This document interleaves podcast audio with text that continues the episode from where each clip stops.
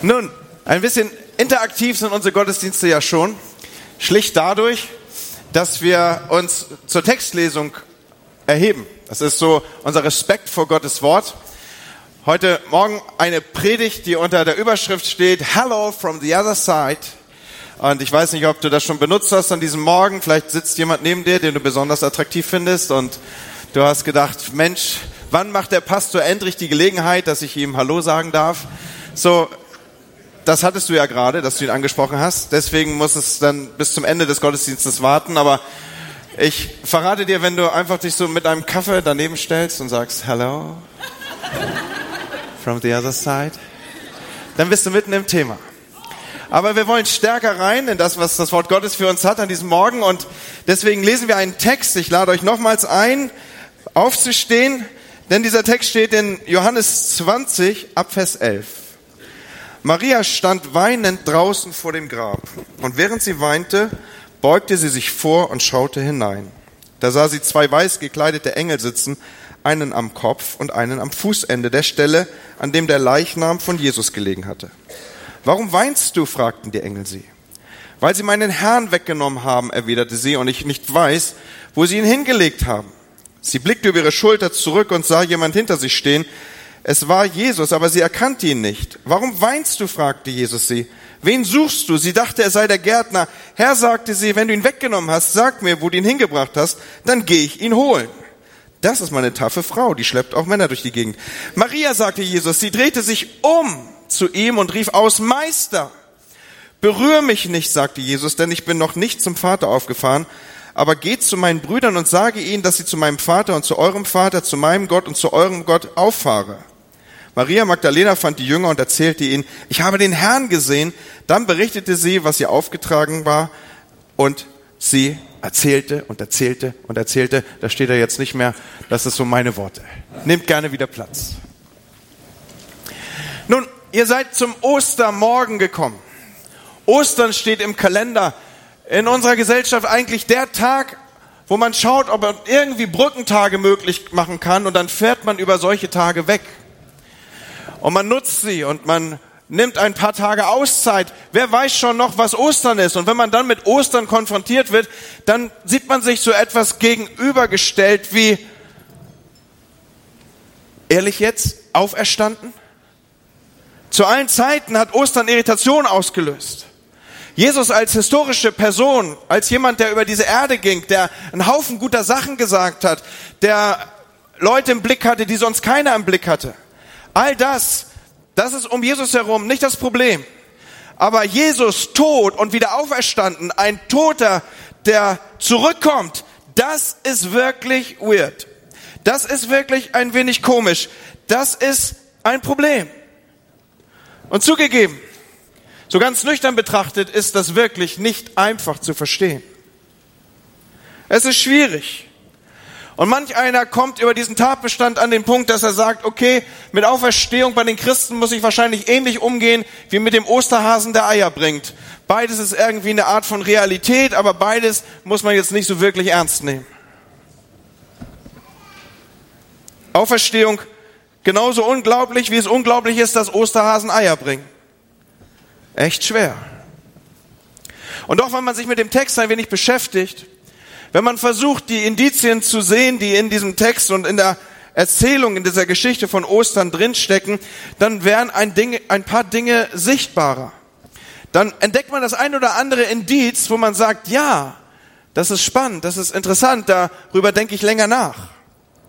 Zunächst mal, wenn du skeptisch unterwegs bist, irgendjemand hat dich mitgebracht und hast dir gesagt, das ist der größte Feiertag der Christen.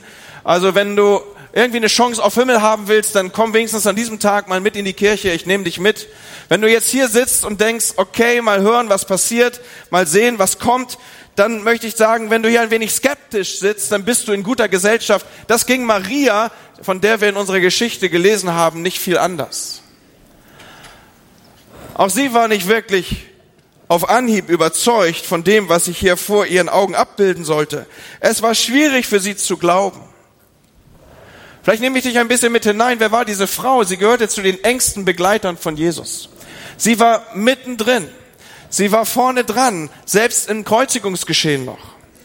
Da war es so, dass sie den Schrei von Jesus gehört hatte. Sie hatte gehört, wie die Nägel in das Holz drangen. Sie hatte gesehen, wie Soldaten kamen und diesen Speer in die Seite von Jesus stießen. Sie wusste, dieser Mann ist tot. Manchmal gehen wir so ein wenig hochnäsig auch mit diesen Berichten um. Wir denken so, unsere Generation ist vielleicht die erste, die weiß, was wirklich tot ist. Nee, das wussten die Leute damals auch, vielleicht mehr als wir. Maria wusste, was es bedeutete, wenn jemand tot ist. Und sie wusste schon damals, dass Tote wenig Neigung haben, zurückzukommen. Darum läuft sie auch zu einem Grab. Sie erwartet ja gar nichts anderes. Sie ist unterwegs zur Grabstelle, dort, wo man Jesus hineingelegt hatte. Und weder das leere Grab, Freunde, noch zwei Engel überzeugen diese Frau davon, dass Jesus wieder leben würde. Ganz im Gegenteil, Jesus ist tot und Tod ist tot und bleibt tot. Und natürlich hat sie gedacht, es würde doch alles anders kommen. Natürlich hat sie geglaubt, Jesus sei der Messias, dieser lang erwartete Messias, von dem das ganze jüdische Volk in damaligen Tagen geträumt hatte. Ein toter Messias, aber ist gar kein Messias und das wusste sie. Und doch, wenn wir ein wenig hineinschauen in diese Konstellation, die uns hier als Bericht gegeben ist, was wird denn so gesagt über diese Szene? Da gibt es ja Menschen, die argumentieren, dass Maria schlicht zum falschen Grab gelaufen ist. Auch schon mal gehört? Unterwegs zum falschen Grab. Und kein Wunder, dass sie ein leeres Grab findet, das war noch nicht benutzt. Maria hat sich schlicht vertan in der Location. Aber Freunde, wir reden von Frauen. Wer war nochmal das Geschlecht? Das unterwegs ist und sich nicht aus der Ruhe bringen lässt und einfach nur unterwegs ist, weil es glaubt, wir sind hier richtig und hier, hier muss es einen Weg geben, selbst wenn Navi und Frau längst was anderes sagt. Das sind wir. Maria hätte gefragt, Leute. Frauen fragen, wenn irgendwas anders aussieht, wenn die Situation sich anders darstellt, wenn sie das Gefühl haben, sie stehen vor dem falschen Grab. Also das kannst du schon mal ausschließen, lieber Mann. Blessing, darauf habe ich gewartet. Und ein zweites Indiz, auch das ist viel gehört. Das ist doch nur ausgedacht, die Geschichte hier. Nun, warum soll man sich was ausdenken, wenn man überzeugt ist, es ist vorbei? Warum soll man sowas tun? Die Nachfolger von Jesus, ihnen war klar, spätestens seit diesen gruseligen Ereignissen des letzten Freitags, es ist aus und vorbei. Jesus war tot und ein toter Messias ist gar kein Messias. Es wäre völlig sinnlos gewesen, sich irgendwie jetzt hier den Leichnam zu nehmen und sich dessen zu bemächtigen. Und infolgedessen trauert auch Maria. Das ist ihr Gemütszustand. Maria ist doch weit davon entfernt, jetzt irgendwie in kreative Prozesse hineinzugehen und sich eine Ostermärchen auszudenken. Oder ein drittes Indiz. Manche sagen war, Jesus war nur scheintot. Leute, den Punkt hatten wir eben schon. Also wenn die Römer fertig waren mit jemand, dann war der nicht mehr scheintot. Okay? Also wenn die irgendwas verstanden, dann verstanden die was vom Töten. Nee, nee, der war nicht scheintot. Und über das hinaus, also nehmen wir den Gedanken nur kurz auf, er müsste dann ja drei Tage fest umwickelt in Leintüchern gelegen haben, ohne Wasser, ohne irgendwas. Und dann kriegt er sich da irgendwie ausgetütelt, halb tot, wie man eben ist dann vom Kreuz. Und dann schiebt man mega Steine zur Seite. Nee, klar, der war scheintot. Und noch ein viertes Indiz, das ist uns nicht so sichtbar, aber es ist eigentlich, eigentlich das, das, das stärkste Indiz in dieser Geschichte. Wenn nun Ostern, trotz all dem, was ich eben gesagt habe, eine Erfindung der Freunde von Jesus wäre, dann stehen wir vor einem mächtigen Problem. Dem Problem nämlich, dass hier die größte Dummheit der Geschichte begangen wurde. Und die war, und da habe ich das, da meine ich mit, dass sich das sich für unsere Ohren jetzt nicht mehr so öffnet, nämlich die größte Idee, die dümmste größte Idee, ich weiß gar nicht, wie ich das steigern sollte, die man hätte haben können, um etwas abzusichern, das ist eine Frau zum Hauptzeugen dieses Geschehens zu machen. Freunde, in damaligen Tagen, ihr müsst euch das so vorstellen, ein Mann hätte jemand umbringen können und er hätte 100 Frauen haben können, die dabei zusehen. Er wäre nicht ins Gefängnis gegangen, wenn nicht ein einziger Mann gegen ihn ausgesagt hätte. So, eine Frau zum Zeugen des Geschehens zu machen, wäre die größte Dummheit überhaupt. Man, wie gesagt, das macht man nicht, wenn man sich was ausdenken will. Und so nehme ich euch zurück zu dem Geschehen. Maria geht zu dem leeren Grab und sie steht vor diesem Grab und, und sie weiß um die Realität und selbst Engel und Lehrer, leer, weggerollter Stein kann sie von nichts anderem überzeugen, als dass ihre Augen Tränen überströmt sind, dass ihr Herz schwer ist, dass sie dunkle Gedanken im Sinn hat.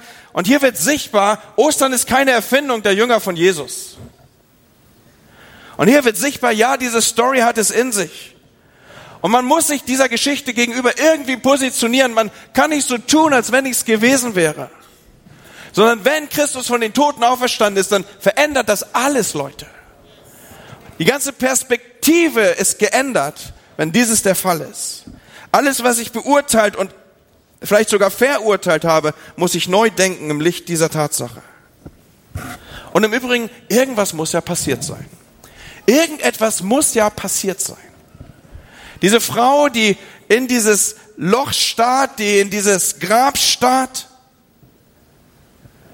erleben wir ja in Folge völlig verändert. Und wir erleben in Folge, dass sich die ersten Christen völlig verändert zeigen. Ja, es mag schwer sein, die Auferstehung von Jesus zu glauben, aber wir müssen doch feststellen, dass die ersten Christen daran glaubten, und zwar so sehr daran glaubten, dass sie losgingen und die ganze damalige Welt in Aufruhr brachten und umkrempelten. Und irgendetwas muss dieses Momentum ausgelöst haben. Was war das Momentum? Was hat es ausgelöst? Was ist diese atemberaubende Geschichte, die Maria dann erzählt? Und wir alle kennen sie, weil wir die Textstelle gelesen haben. Sie erzählt, ich habe den Herrn gesehen, ich habe den Herrn gesehen, ich habe Jesus gesehen. Und dann an diesem Tag immer mehr Menschen. Jesus ist dann unterwegs und er begegnet den Jüngern und es heißt dann in der Textstelle, wenn du weiterliest, wir haben den, wir wurden froh, als wir den Herrn gesehen haben. Und dann wird es weiter berichtet und berichtet, wir haben den Herrn gesehen. Er war, er war tot, er ist gestorben, aber nun lebt er und er ist da. Wisst ihr, das ist eigentlich das größte Indiz dafür, dass diese Geschichte glaubwürdig ist, die Veränderung im Leben der Menschen.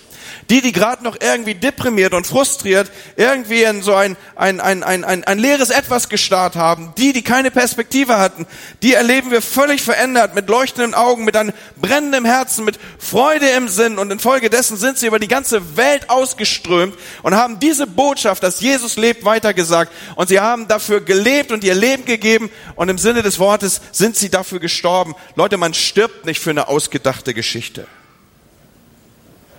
Und so stellt diese Truppe die ganze damalige Welt auf den Kopf und ist unterwegs. Und binnen Jahren durchdringt dieser Ruf, er ist auferstanden, die ganze Menschheit, das damalige Weltreich, das römische Weltreich, es ging unter, aber über die ganze Erde verbreitet sich dieser Osterruf. Der Herr ist auferstanden, er ist wahrhaftig auferstanden. Und diese Botschaft hat im Sinne des Wortes Geschichte geschrieben. Wer weiß heute noch was von den Römern, ey? Also hätten wir Asterix und Obelix nix, dann wäre das ja noch schlimmer. Wer weiß heute noch was von denen? Aber Marias Geschichte, die erzählen wir bis heute. Dass Maria die Zeugin der Auferstehung war, davon berichten wir bis heute.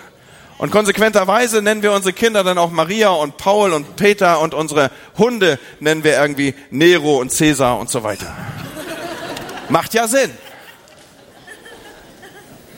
Aber was war passiert? Wenn es bei Maria nicht das leere Grab war und nicht mal die Anwesenheit der Engel, die sie überzeugte, was bitteschön war passiert, dass eine solche Veränderung das Resultat war? Was war dieses auslösende Momentum? Und ich will die Spannung ein wenig lösen, auf die wir uns hier zubewegen. Wisst ihr, was passiert ist? Hello from the other side ist passiert. Hello from the other side ist passiert. Schaut, Maria ist fixiert auf das Grab. Sie ist fixiert auf diese Höhle. Sie ist fixiert darauf, dass, dass Dinge zu Ende gegangen sind. Alles, was sie wahrnimmt, ist Begrenzung, ist enger Raum, sind, was sie wahrnimmt, sind Träume, die zu Ende gegangen sind. Was für eine Perspektive hat man, wenn man in eine Grabhöhle schaut, Leute? Aber das ist ihre Blickrichtung. Und da ist Trauer um Maria. Wir haben davon gelesen, da ist dieses Gefühl, Hoffnung ist gestorben. Das, worauf sie gesetzt hat, die Zeit, ihre Zeit, ihr, ihr Gefühl, ihr Investment, ihr, ihre, ihr all das, was sie hatte, ihre Hoffnung. Sie hat auf das falsche Pferd gesetzt. Das ist ihre Perspektive. Bis zu dem Moment, wo Hello from the other side ertönt. Wo eine Ansprache von der anderen Seite kommt. Und wie viele Menschen kenne ich, die mit dieser Blickrichtung und Perspektive unterwegs sind. Begrenzung, enger Raum, Dinge gehen nicht mehr, Träume sind zu Ende gekommen. Maria ist fixiert auf ihre Grabhöhle. So fixiert, dass sie ob der ersten Ansprache nur kurz über die Schulter schaut, so gibt uns der Text wieder. Vers 14, sie blickte über ihre Schulter und sah jemand hinter sich stehen. Es war Jesus, aber sie erkannte ihn nicht. Warum weinst du? fragt Jesus sie. Wen suchst du? Sie dachte, es sei der Gärtner. Herr, sagt sie, wenn du ihn weggenommen hast, sag mir, wo du ihn hingebracht hast, dann gehe ich ihn holen. Ein kurzer Schulterblick. Das bedeutet, Maria selbst ist, ist immer noch auf die Grabhöhle ausgerichtet. Und ich begegne so vielen Menschen, die durchs Leben gehen mit Blick auf so eine Höhle. Freunde, ich begegne so vielen Leuten, die unterwegs sind mit dieser Perspektive, Begrenzung, das Leben ein enger Raum, wie der Raum einer Höhle, Traurigkeit, Schmerz über das, was war und der Traum, der zerstört wurde, zerbrochene Hoffnung. Da ist dieser Blick in dieses, in dieses, in diesem begrenzten Raum. Aber es liegt ein Geheimnis über diesem Ostermorgen. Es liegt ein Geheimnis über diesem Ostermorgen. Irgendetwas hat die Situation nachhaltig verändert. Etwas, was das Potenzial hat, das Leben jedes Menschen nachhaltig zu ändern. Etwas, was das Leben jedes Menschen mit einer veränderten, mit einer hoffnungsvollen, mit einer großartigen, mit einer erneuerten Perspektive ausstatten kann. Und ihr Lieben, das, was hier in der Geschichte am Ostermorgen die Situation so nachhaltig verändert, ist, Lass es mich nochmal sagen. Ich will, dass du es nicht vergisst. Von mir aus kannst du diesen Ohrwurm bis zum Ende deiner Tage im Kopf haben. Das, was, das, was die Situation verändert, ist dieses Hello from the other side. Diese Ansprache aus der anderen Seite, von der anderen Seite. Maria wird von der anderen Seite angesprochen. Wenn du dich zu jemand umdrehst und nur einen Schulterblick machst, achtet drauf, was ich gerade sage. Wenn du dich zu jemand umdrehst und nur einen Schulterblick hast, damit hast du die Richtung noch nicht geändert. Ein Schulterblick heißt, du blickst immer noch in dieses leere Grab. Ein Schulterblick sagt, du bist immer noch in dieser Perspektive gefangen. Ein Schulterblick sagt, deine größte Perspektive ist die einer Höhle, in der du mit Begrenzung zu leben hast. Und so versuche ich die Spannung, die hier in der Luft liegt, aufzunehmen. Was ist der entscheidende Moment, der Maria so nachhaltig verändert und der dann die ganze Welt auf den Kopf stellt? Der Moment ist der, dass Maria von Jesus bei ihrem Namen gerufen wird, Leute. Er ruft sie bei ihrem Namen. Er sagt, Maria. An diesem Ostermorgen, und das macht Ostern zu Ostern, an diesem Ostermorgen ruft Jesus dich bei deinem Namen. Das hat Gott immer und immer und immer wieder gemacht. Hab keine Angst, so heißt es in Jesaja 43, Vers 1. Ich habe dich erlöst. Ich habe dich bei deinem Namen gerufen. Du gehörst mir. Jesus ruft Maria bei ihrem Namen und jetzt macht Maria das einzig Richtige. Seid ihr so textsicher, dass ihr das wisst? Habt ihr es in Erinnerung, was ich hier sagen möchte? Jetzt macht Maria das einzig Richtige. Sie dreht sich um und geht auf Jesus zu. Und jetzt nennt sie ihn Meister. Sie dreht sich um und nennt ihn Meister.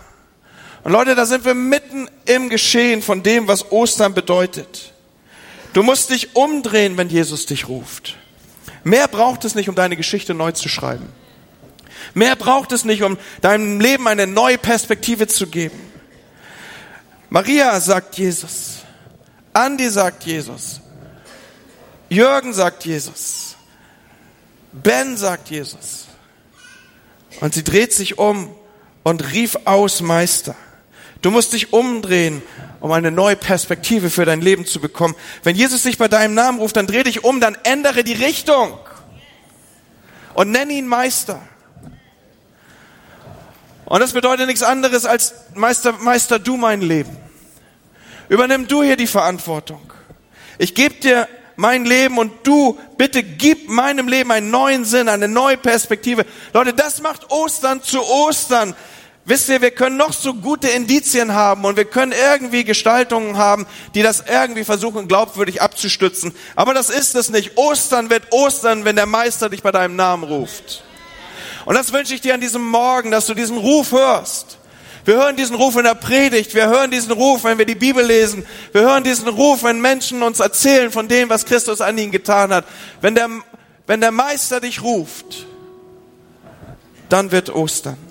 Und die Konsequenz dieser Ansprache ist, dass sich dadurch die Perspektive völlig verändert.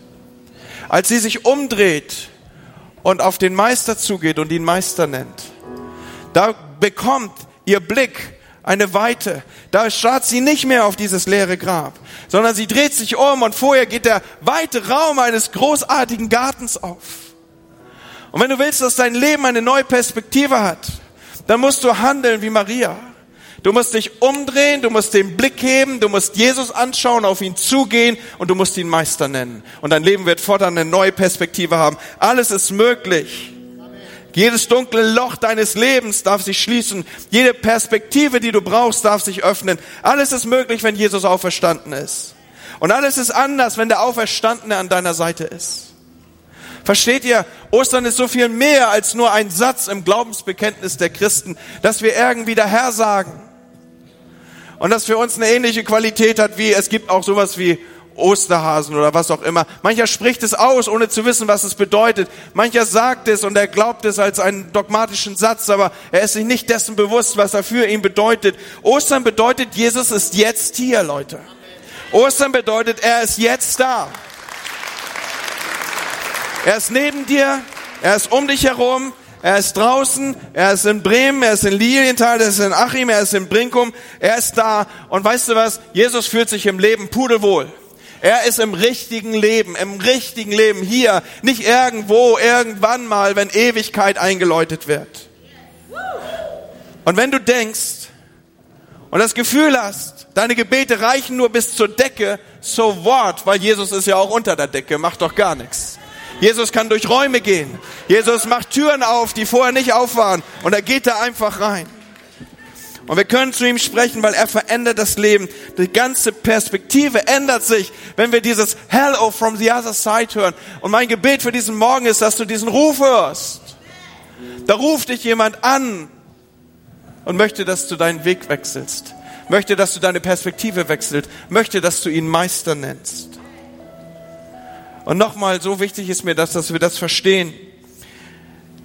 In Ostern geht es darum, dass Jesus quick lebendig hier und jetzt ist, um diese, unsere Verhältnisse hier zu verändern. Sein Reich ist nahe. Es geht nicht irgendwann mal um Unsterblichkeit. Es geht auch nicht irgendwie um ein Jenseits und ein Danach, um ein Irgendwann später, sondern es geht um den Aufstand der Lebendigen gegenüber das Tote, was diese Welt zeigt. Und so kannst du unterwegs sein und zu Dingen sprechen, die Menschen längst für tot erklärt haben, dass du sagst, mit meinem Gott sehen Dinge anders aus. Du hast deine Beziehung für tot erklärt, mit Jesus kann sie wieder leben. Du hast aufgegeben, für Menschen zu beten, mit Jesus kommt neues Leben rein. Du hast keine Perspektive mehr für deine Familie, mit Jesus kommt neues Leben rein. Du weißt dein Leben nicht selber zu ordnen, mit Jesus kommt neue Perspektive rein. Es ist der Aufstand der Lebendigen gegen das Tote.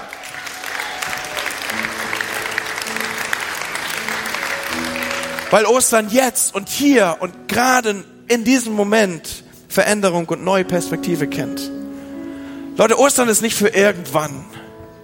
Kennt ihr diese Geschichte, wo ein Missionsteam unterwegs ist und die teilen sich auf und dann gehen sie so zwei und zwei an die Türen und wollen das Evangelium teilen und dann klingeln sie an einer Tür und eine Mutter macht auf mit einem Baby auf dem Arm und es schreit und im Hintergrund hört man weitere Kinder schreien und auf dem Topf, den man in der Küche erblickt, da ahnt man, gleich wird etwas überkochen und ein weiteres Kind läuft seelenruhig mit einem Filzstift an der Wand entlang. Und die beiden jungen Leute fragen an der Tür, sind sie interessiert am ewigen Leben? Und die Frau sagt, ewiges Leben echt? Ich weiß nicht, ob ich das aushalte. Leute, wir werden nicht vertröstet auf irgendwas, sondern Ostern ist für hier und jetzt. Jetzt, hier und jetzt dürfen und werden sich Situationen verändern. Versteht ihr? Nicht eine ewige Fortsetzung von Dingen, die schon war, sondern Jesus und Ostern bringt Veränderung in dein Geschehen jetzt. So wie damals, als Jesus unterwegs war und Dinge verändert hat und Herzen und Häuser, Verhältnisse und Perspektiven geändert hat, so ist bezeugt über die Jahrhunderte und über die Jahrtausende auf allen Kontinenten und in allen Kulturen. Ich war einsam und jetzt habe ich Gemeinschaft. Jesus hat das verändert. Ich war furchtsam und ich war verzagt, aber jetzt wurde mir vergeben und ich bin fröhlich. Ich habe mich immer so geschämt, aber Jesus schaut mich an und hebt mich auf. Ich war stur, jetzt bin ich flexibel. Ich war antriebsarm, jetzt weiß ich, was Leidenschaft ist. Ich war geldgierig, jetzt teile ich gerne. Ich war zerbrochen, aber Jesus setzt mich Stück für Stück für Stück wieder zusammen. Ostern bedeutet, er ist jetzt hier. Und du sagst, Meister, was heißt übernimm, Herr? Übernimm mein Leben. Lass mich dein Azubi sein. Lass mich dein Lehrling sein. Lass mich dein Jünger sein. Nichts anderes bedeutet Jünger zu sein. Jesus verändert zunächst seine Perspektive und am Ende verändert er dich, Leute. Das ist Ostern. Ostern wird, wenn du auf die Ansprache von Jesus reagierst, wenn du dich umdrehst und wenn du sagst, Meister, Meister, übernimm mein Leben. Übernimm die Kontrolle. Und dann ist Party, Leute. Dann ist Osterlachen. Dann ist Geschrei. Vielleicht ist heute der Tag, an dem du deinen nächsten Schritt tust. Und ich will zum Schluss kommen mit dieser Predigt. Ich möchte sie münden lassen in ein Gebet. Und vielleicht merkst du an dieser Stelle, wo der Heilige Geist zu dir redet. Das ist ein Gefühl, das kann man nicht wirklich beschreiben, aber man wird sich irgendwie dessen bewusst, okay, hier geht's gerade um mich. Und lass uns mal einen Moment nehmen dazu. Vielleicht sind hier Menschen unter uns, die merken, dass das bisher so ein Lehrsatz war. Jo, Ostern hat was mit Auferstehung zu tun, weiß ich auch. Und jetzt auf einmal öffnet sich die Tür zu etwas Größerem. Jetzt auf einmal ist die Perspektive da, dass Jesus jetzt und hier in deine Situation rein will. Er will dein Grab sprengen. Er will deine Perspektive, die so begrenzt ist, öffnen.